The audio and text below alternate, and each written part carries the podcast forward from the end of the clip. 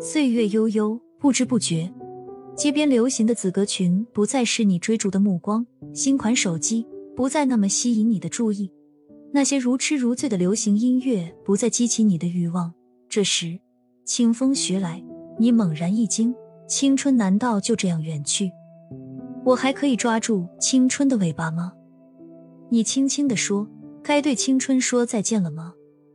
泪水盈满你的心间，是轻狂的后悔。是执着的向往，还是无忧无虑的留恋？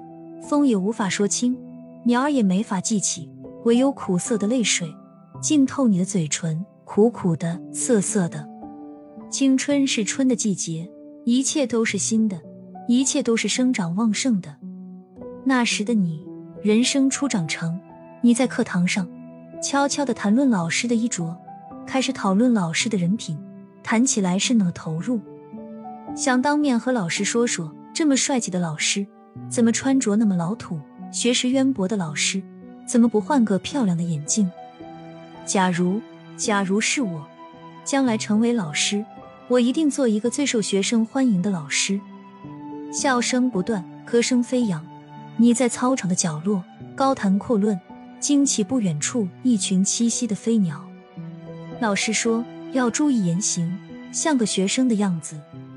你不屑一顾，仰起头，看着蓝天的朵朵白云一路飞奔而去，看着学姐们考上大学，爸妈给你敲响警钟，时间不等人呀，少看电视。可你依然在被窝里用手机把电视剧看个够。第二天昏昏欲睡，你说是学习累的，妈妈心疼，爸爸心焦，在这个关键时期怎能这样？于是。爸妈给你家族营养，让你掌握科学的学习方法。不过你在偷着笑。有时老师一句“可怜天下父母心”，让你百感交集。是啊，爸爸在外打工真的不容易，妈妈也很辛苦。我得好好学习。于是你拿起书本，泪水涌出。你着急的学呀学，恨不得钻到课本里去。可这样的时光很快过去，窗外的一个笑脸。一个青春的背景，又让你释怀了。哎，他们都不学习，不急吗？高考还早呢。于是你开始我行我素起来。高考来了，你急也没用，还得硬着头皮上。有点后悔过去的时光，有点后悔没听爸妈的话。可是有什么用呢？分数下来果然不如意，你沉默了。